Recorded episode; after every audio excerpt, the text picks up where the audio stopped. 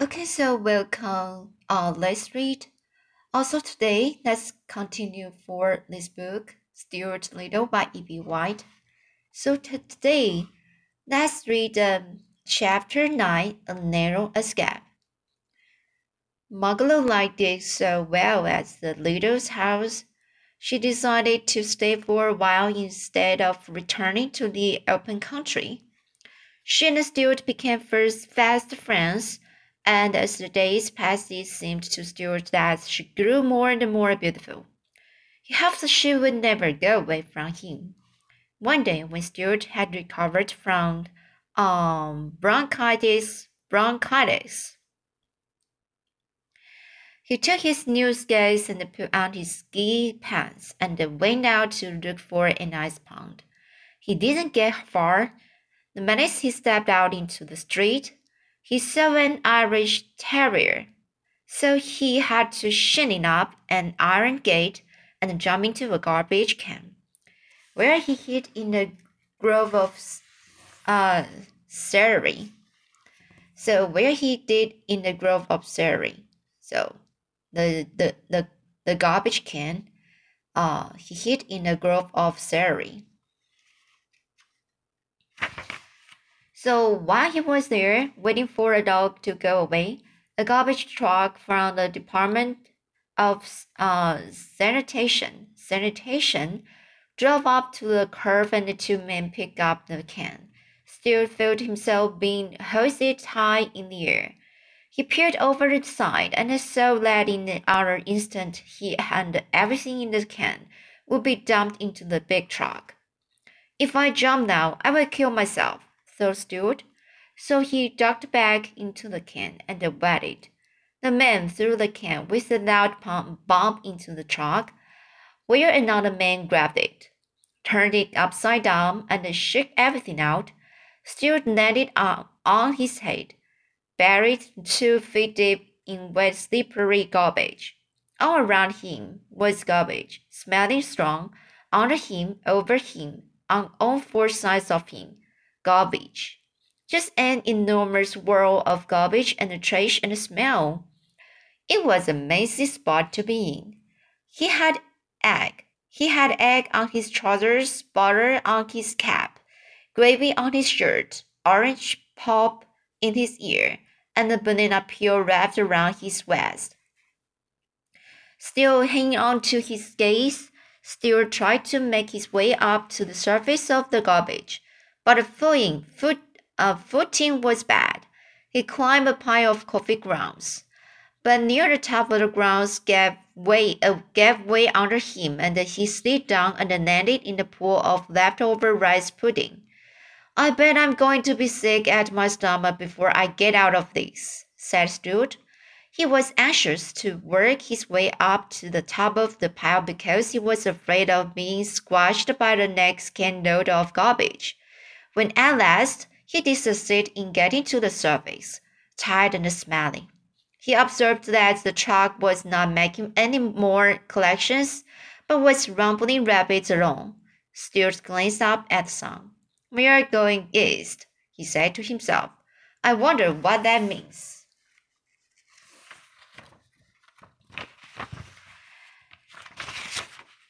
There was no way for him to get out of the truck. The signs were too high. He just had to wait. When the truck arrived at East River, which borders New York City on the east and which is a rather dirty but useful river, the driver drove out onto the pier, backed up to the garbage scow, and dumped his load. Stuart went crashing and slithering along with everything else and hit his head so hard he fainted and lay quite still, as though dead. He lay in that way for almost an hour, and when he recovered his senses, he looked about him and saw nothing but water. The scow was being towed, towed, towed out to sea. Well, thought Stuart, this is about the worst thing that could happen to anybody.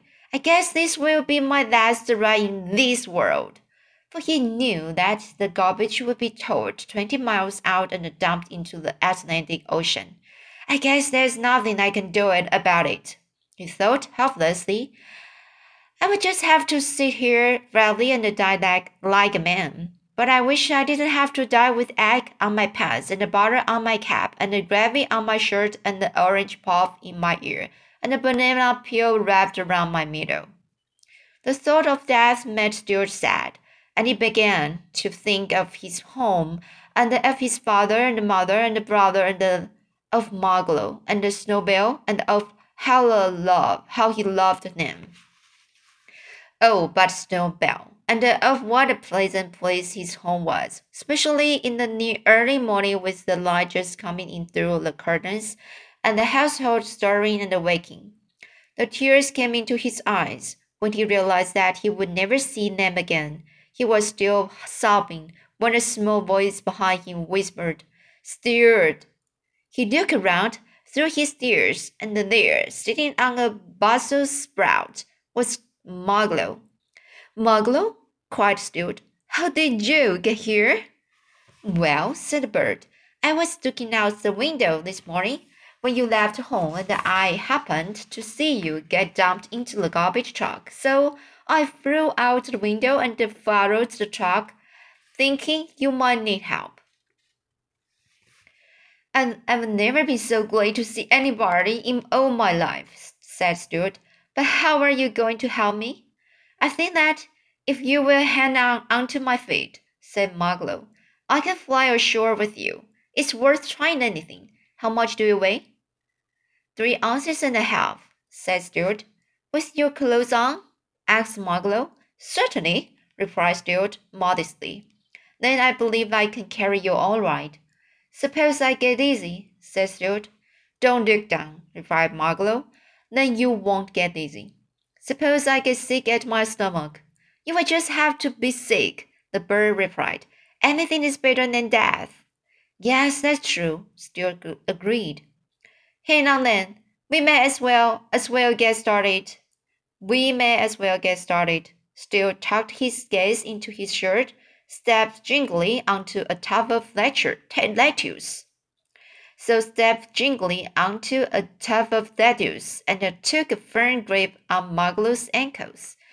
All ready? he cried. All ready, so let's eat. With a flutter of wings, Margalo rose into the sky, carrying Stuart along, and together they flew out over the ocean and headed towards home. Phew, said Margalo. When they were high in the air, you smell awful, Stuart. I know I do, he replied gloomily. I hope it isn't making you feel making you feel bad. I, I hope it isn't making you feel bad. I can hardly breathe, she answered, and my heart is pounding in my breast. Isn't there something you could drop to make yourself lighter? Well, I could drop these ice skates, said Stuart. Goodness me, the little bird cried. I didn't know you had skates hidden you in your skirt. Toss those heavy skates away quickly, or we will both come down in the ocean and perish. Stuart threw his skates away and watched them fall down, down till they disappeared in the gray webs below. That's better, said Margalo. Now we are all right. I can al already see the towers and the chim chimneys of New York. Fifteen minutes later, in they flew through the open window of the Littles' living room and landed on the Boston fern. Mrs. Little, who had left the window up when she missed Margalo, was glad to see them back, for she was beginning to worry. When she heard what had happened and how near she had come to losing her son, she took Stuart in her hand, even though his clothes smelled nasty, and kissed him.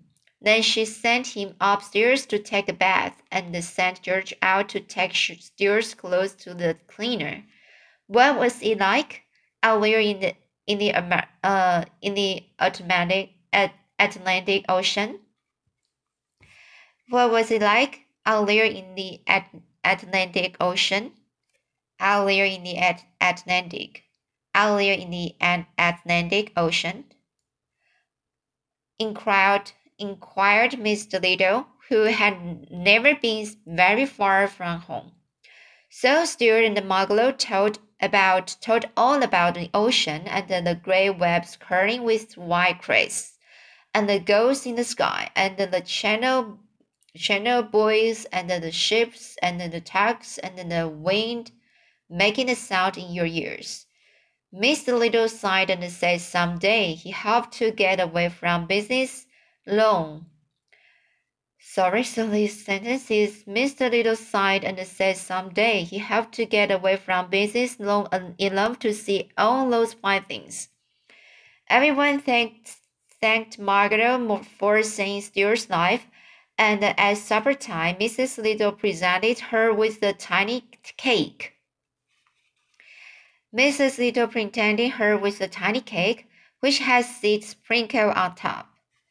So uh, chapter nine. I feel I I'm not good. I'm not good. So um uh, just read fluently because I try to very hard to uh pronounce well, but uh sometimes you can and it's not good. Just uh, speak a sentence and uh uh you also need to mention uh notice uh your pronunciation. Oh that's very hard but i will i will be trying. I will uh be be trying my my best to do it. So okay that's the chapter 9 i will read chapter 10 next time. So see you